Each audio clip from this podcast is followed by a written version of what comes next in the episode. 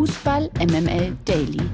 Die tägliche Dosis MML mit Mike Nöcker und Lena Kassel.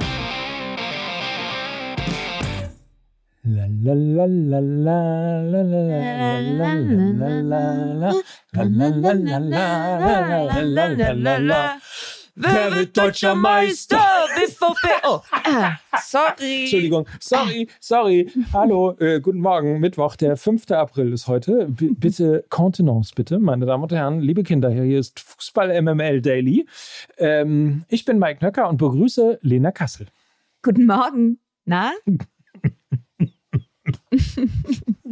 Entschuldigung, ich Ach. lache immer noch hart. Ja, wir haben irgendwie gute Laune, ne, an diesem Morgen. Oder?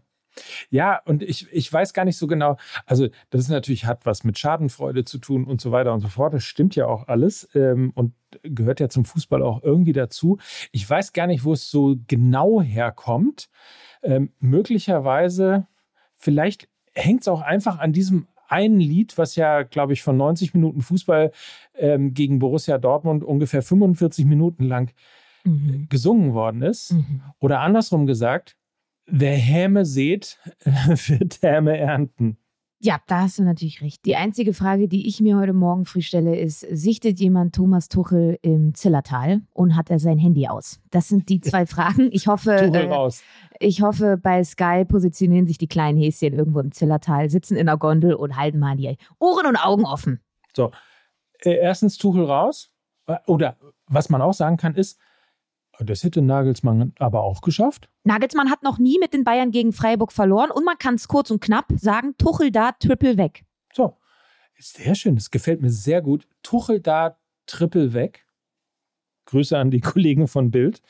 Ähm, ja, aber wir Ja. wollen es hier jetzt nicht so. Äh, ich fange jetzt auch nicht an und irgendwie noch äh, Labadia, Gistol und äh, sonstige Na, Sachen noch rauszuholen. machen jetzt wir, erstmal wir, wir den fangen Jingle. jetzt mal richtig Wir an. machen oder? jetzt erstmal hier den Jingle und reden So. jetzt natürlich, wir reden jetzt erstmal darüber. Pokalgesetze. So, dann fangen wir mal an. Gestern also der erste Tag Viertelfinale DFB-Pokal Eintracht Frankfurt gegen Union Berlin und Bayern München gegen den SC Freiburg. Grundsätzlich vielleicht an alle Bayern-Fans nochmal Entschuldigung für den Anfang, kam irgendwie so aus uns raus. Ähm, fangen wir mal an. Eintracht Frankfurt gegen Union Berlin 2 zu 0 innerhalb von gefühlten, was waren das, 90 Sekunden, 60 Sekunden ähm, entscheidet Eintracht Frankfurt das Spiel gegen Union Berlin. Äh, mal wieder kein Berliner Verein, der Berlin, Berlin, wir fahren nach Berlin äh, singen kann. Und äh, dementsprechend äh, ist Eintracht Frankfurt im Halbfinale. Ja, ich habe ja in der gestrigen Folge gesagt, ne, es gibt eine klare Partie und eine enge. Ich habe ja bewusst offen gelassen, um welche es sich dann handelt. Du hast es ja korrekterweise gesagt, richtig Ja. vorhergesagt. Und dementsprechend handelte es sich ähm, bei Frankfurt gegen Union um eine ähm, relativ klare und eindeutige Partie für Frankfurt, vollkommen verdient, jetzt im Halbfinale, weil Union nicht gespielt hat wie Union. Also hinten war das Vogelwild, keine defensive Ordnung, keine gute Restverteidigung. Und das war dann schon durchaus sehr, sehr überraschend. Und die Eintracht hat nicht wie die Eintracht aus den vergangenen Wochen gespielt, sondern wie die Eintracht aus der Hinrunde. Also mit Leichtigkeit und offensivem Spielwitz und mit Effizienz. Ich meine, sie hatten ja auch gegen, gegen den VfL Bochum 19 Torschüsse, haben daraus aber eben nur ein Tor gemacht. Jetzt brauchten sie, glaube ich, nicht mal 92 Sekunden und haben zwei Tore gemacht. Also waren viel konsequenter vorne. Und ähm, dass sie offensiv was drauf haben, das wissen wir. Die Probleme in den vergangenen Wochen waren defensiver Natur. Äh, die Balance fehlte, das haben wir hier sehr, sehr, sehr oft angesprochen. Gestern Abend war die Eintracht aber auch defensiv richtig, richtig gut. Das hat man in der zweiten Halbzeit allen voran gesehen, wo sie so ein bisschen verwaltet haben. Und da haben sie eigentlich so eiserne Tugenden an den Tag gelegt. Also das, was Union eigentlich immer so clever macht. Und ähm, das hat mich schon sehr, sehr beeindruckt. Muss an dieser Stelle auch Makoto Hasebe mal wieder herausheben. Mit 39 Jahren war der eine Riesenstütze in der Defensive und sie haben sich endlich mal belohnt. Die Startaufstellung war exakt die gleiche wie gegen Bochum. Sie haben einfach nur viel, viel besser gespielt. Und wenn man sich dann mal die harten Fakten anguckt, seit sieben Pflichtspielen haben sie nicht mehr gewonnen. Seit sieben Pflichtspielen sind sie auch nicht ohne Gegentor geblieben. Und ähm, ich glaube, es liegt halt einfach daran, dass äh, sie endlich die richtige Dosis gefunden haben zwischen effektiver Offensive und solider Defensive. Und das war gestern da und deshalb stehen sie vollkommen verdient im Halbfinale und ich sag mal so, ein DFB-Pokalsieg qualifiziert einen ja eventuell für die Europa League. Ne? So ist es. Und äh, vielleicht kann man noch ergänzend sagen, Kolomoani doing Kolomoani things und mhm. äh, Mario Götze doing Mario Götze things, ne? Ja, das war also die äh, Vorlage von Mario Götze da zum 1 zu 0, das war schon, das war ja, das war so wie wir. Das, das war, so, wie, so wie wir beide immer Fußball spielen. Ja, so, so ist richtig. Apropos so wie wir, wir beide immer, äh, Bayern München gegen den SC Freiburg. Äh, das endet 1 zu 2. Und am Ende machen die Bayern dicke Backen und wir fragen uns, wie konnten die Bayern eigentlich dieses Spiel verlieren? Über 85 Minuten würde ich sagen, SC Freiburg Masterclass. Ähm, also Zentrum komplett dicht gemacht und das hat genau Streich auch im Vorlauf angesprochen. Er hat auf ein 4-4-2 gestellt, also ein 4-2-2-2, fast ohne Flügelspieler gespielt, sehr kompaktes Zentrum. Er hat gesagt, wir müssen Kimmich aus dem Spiel nehmen. Das hat er sehr, sehr gut geschafft. Das hat allen voran Lukas Höhler sehr, sehr gut geschafft. Ähm, dadurch mussten die Bayern die Bälle immer wieder nach außen verlagern, weil das Zentrum einfach dicht war. Sie haben keine Tiefe ins Spiel bekommen und äh, du kannst die Bälle auf dem Flügel halt wesentlich leichter verteidigen, als wenn du tiefen Bälle in die Halbräume bekommst, ja. Und gerade in der ersten Halbzeit hat das der SC Freiburg einfach bravourös gemacht. Das war ein richtig guter Matchplan von Christian Streich. Wie gesagt, er hat es im Vorlauf angesprochen bei Bastian Schweinsteiger, hat gesagt, das ist der Grund, warum ich mit einem 4-4-2 spiele. Es ist vollkommen aufgegangen. Dann muss man dazu sagen, dass ähm, Tuchel dann ein bisschen umgestellt hat, Choupo-Moting rausgenommen hat, also den klaren Zielspieler, den klaren Neuner vorne und äh, Gnabry und Musiala gebracht hat, hat dann eher mit so vier schwimmenden Angreifern gespielt. Also sehr viel Rochaden, wenig klare Zuordnung. Die Bayern waren dann sehr dominant ab der 60. Das gehört auch zur Wahrheit dazu, aber sie hatten nichts Zwingendes. 16 Abschlüsse und nur vier Schüsse aufs Tor.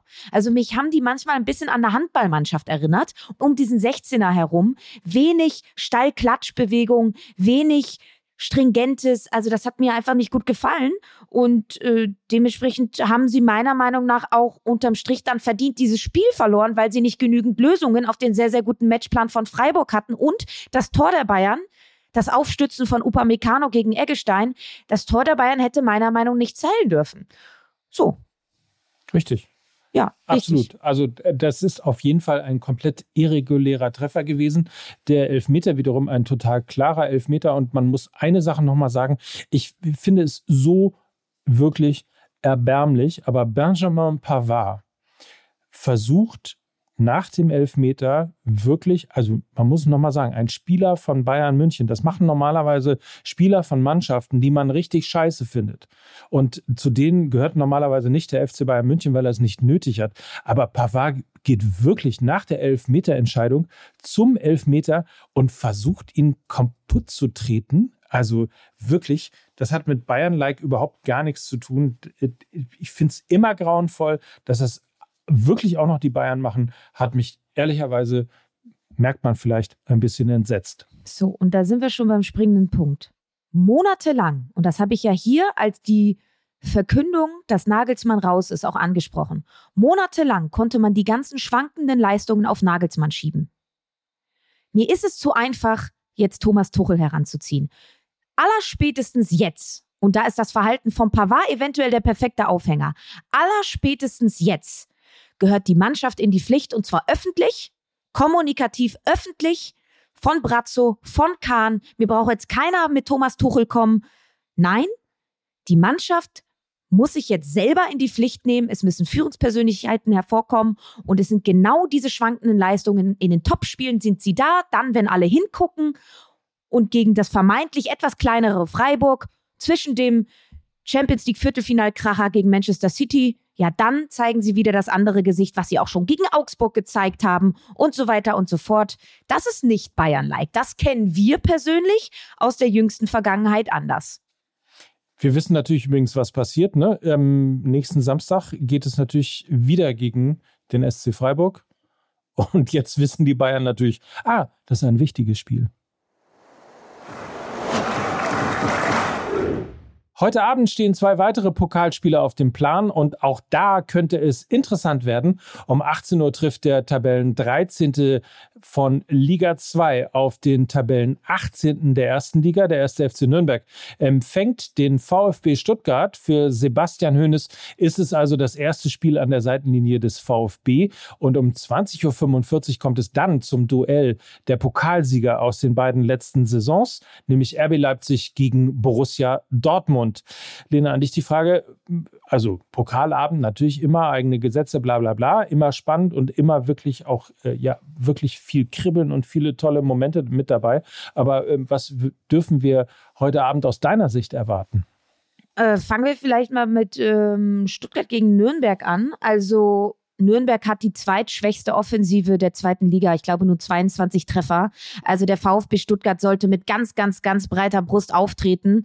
Ähm, sie brauchen keine Sorge haben, dass sie sich da irgendwas einfangen. Ähm, müssen ein bisschen aufpassen, eine gute Restverteidigung haben, weil ähm, die Nürnberger da vorne Dua haben, der einfach mal 36 km/h schnell ist. Also ähm, unfassbar gefährlich bei Kontersituationen. Den sollten sie im Griff haben, vielleicht sogar doppeln. Und dann kann ich mir ja, wenig vorstellen, wie der äh, erste FC Nürnberg irgendwie offensiv Gefahr ausstrahlen sollte, möchte, könnte. Und Stuttgart sollte einfach ihre offensive Spiel-DNA, die sie ja einfach haben, äh, auf den Platz bringen und somit die Nürnberger echt offensiv beschäftigen, damit sie erst gar nicht auf die Idee kommen, irgendwie einen guten Ball auf Dua zu spielen. Ähm, geh mit Stuttgart. Und ich gehe hoffentlich mit Borussia Dortmund. RB Leipzig ist aktuell sehr, sehr verwundbar keine gute Partie gemacht in den letzten Wochen, überhaupt nicht. Ich habe die fehlende Stabilität äh, defensiver Natur angesprochen, dadurch, dass Schava Schlager verletzt ist und Kampel und Leimer zusammen auf der Doppelsechs funktioniert für mich gar nicht. Dann hat, äh, glaube ich, RB Leipzig es verpasst, offensiv im Winter nachzulegen. Timo Werner hängt in der Luft, ähm, Kunku ist verletzt, Dani Olmo kommt aus einer Verletzung. Also offensiv ist das momentan auch nicht RB-Style, was sie da auf den Platz bringen. Also Borussia Dortmund, ja, mit vermutlich ähm, ein bisschen äh, hängenden Schultern ob des Spiels gegen die Bayern, aber sie sollten auch da wirklich selbstbewusst auftreten, Mittelfeld dominieren. Da haben sie Überzahl mit dem Dreier-Mittelfeld vermutlich und äh, sollten nur ein bisschen aufpassen, weil aller Voraussicht ja äh, Mats Hummels spielen wird. auch da mit ein bisschen Tempo. Timo Werner Hummels, das könnte so ein Duell sein, worauf man vielleicht mal ein kleines Äuglein werfen sollte. Mann, Lena, du kannst ja richtig frech werden an dieser Stelle. Ähm, wir haben übrigens gestern in Fußball MML noch darüber geredet, dass ja eigentlich nach dem ja sehr deutlichen Sieg der Bayern gegen Borussia Dortmund die BVB-Mannschaft äh, in diesen nächsten vier Tagen quasi äh, eigentlich alles verspielen kann, nämlich heute Abend äh, aus dem Pokal rausfliegen und dann gegen Union Berlin verlieren in der Bundesliga und dann bist du im Grunde genommen ja auch aus der Bundesliga raus. Auf der anderen Seite habe ich das Gefühl, dass da die Niederlage der Bayern gestern vielleicht auch, weil du das mit den geknickten mit der Körperhaltung und, und sozusagen dem geknickten Gemüt irgendwie gerade erzählt hast, aus dieser Dusche, die man sich von München ähm, zurück abgeholt hat. Ähm, vielleicht war das ja auch so ein Hallo wach. Also vielleicht heißt es ja, Mensch, wir haben zwar keine Chance gehabt gegen die Bayern, aber wir müssen ja auch nicht mehr gegen die spielen.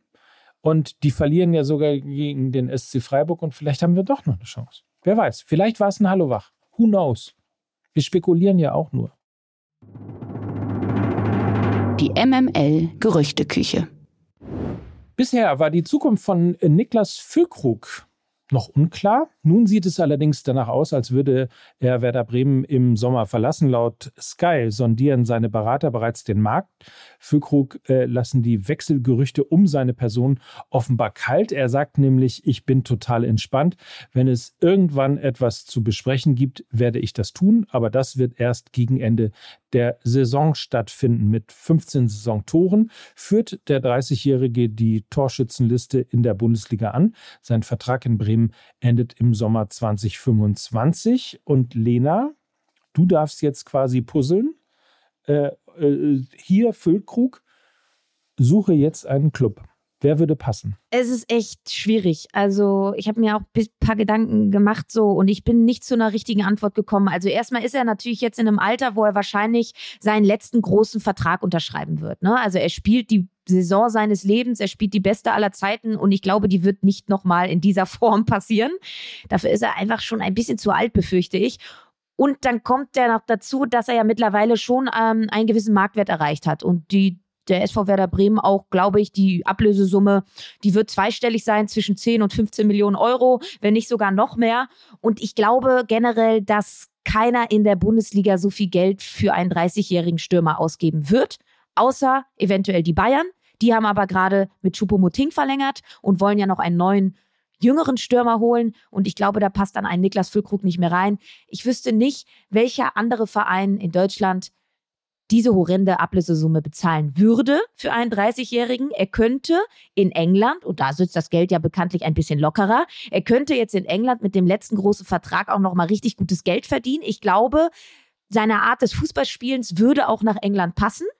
Ja, und trotzdem würde ich mir irgendwie wünschen, dass er bei einem deutschsprachigen Club äh, spielt, der europäisch äh, in der nächsten Saison spielt. Ich hatte da eigentlich an Eintracht Frankfurt gedacht, wenn sie Kolomoani verkaufen. Könnte ich mir das schon irgendwie gut vorstellen. Aber irgendwie glaube ich, dass er auch zu teuer ist, weißt du? Und das ist jetzt momentan so, ich wünsche mir eigentlich sowas wie Eintracht Frankfurt. Ich glaube aber, es wird irgendwie sowas wie West Ham. Weißt du, was übrigens total interessant, äh, ich meine, wir machen uns ja immer lustig über meine, meine Datenjungs, ne? 28, das ist das Alter, wo ein Mittelstürmer oder ein, ein Stürmer an sich seine, anfängt, seinen, seinen Top-Zenit zu erreichen. Also man denkt immer, es muss ein junger Spieler sein und so weiter.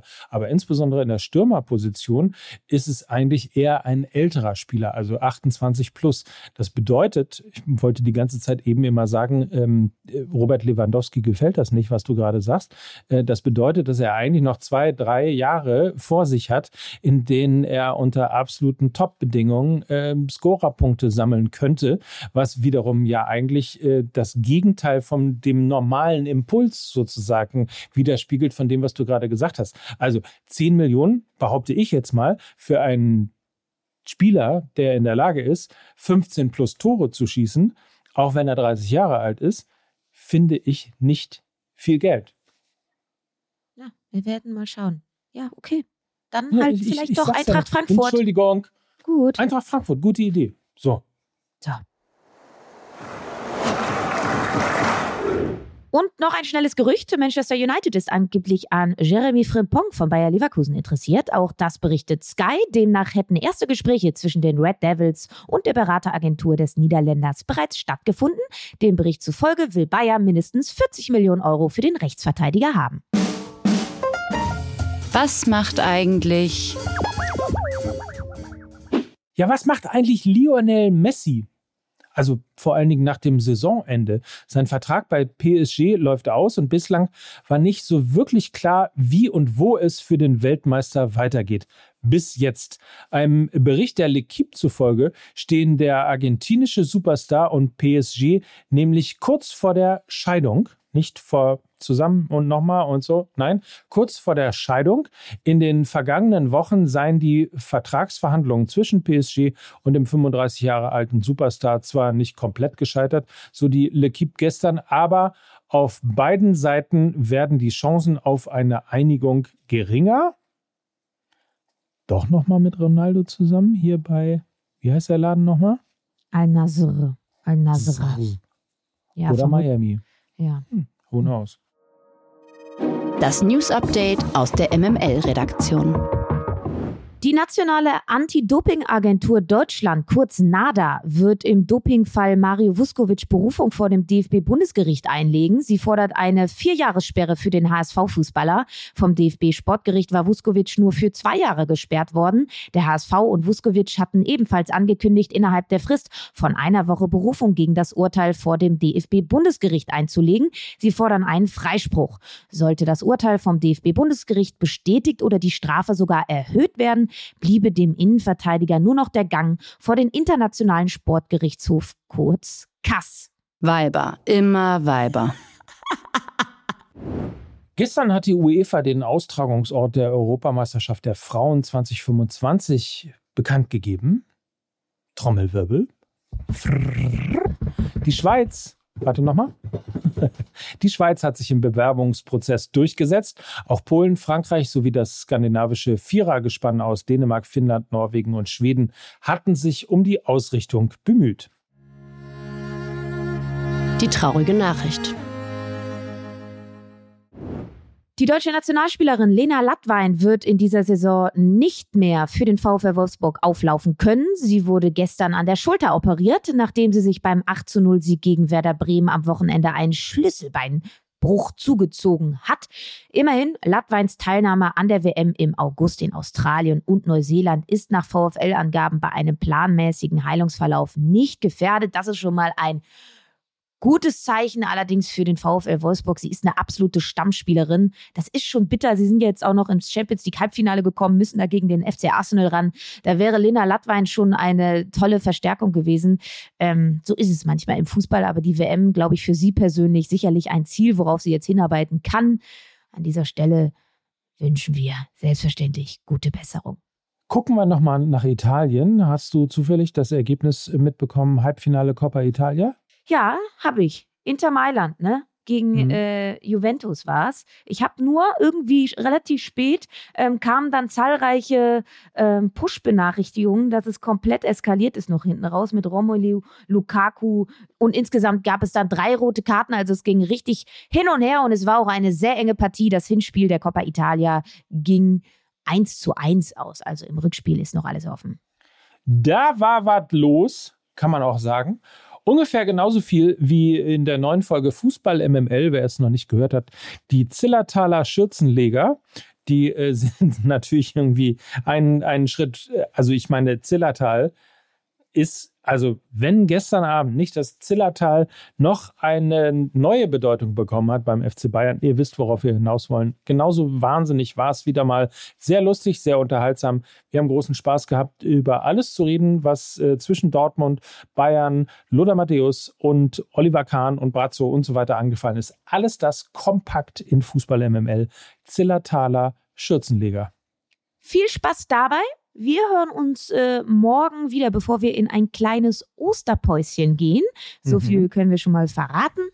Und deshalb freuen wir uns sehr, dann morgen nochmal hier zusammenzukommen. Ganz kuschelig. Und das waren für euch heute Lena Kassel. Und Mike Nöcker für Fußball MML. Tschüssi. Tschüss.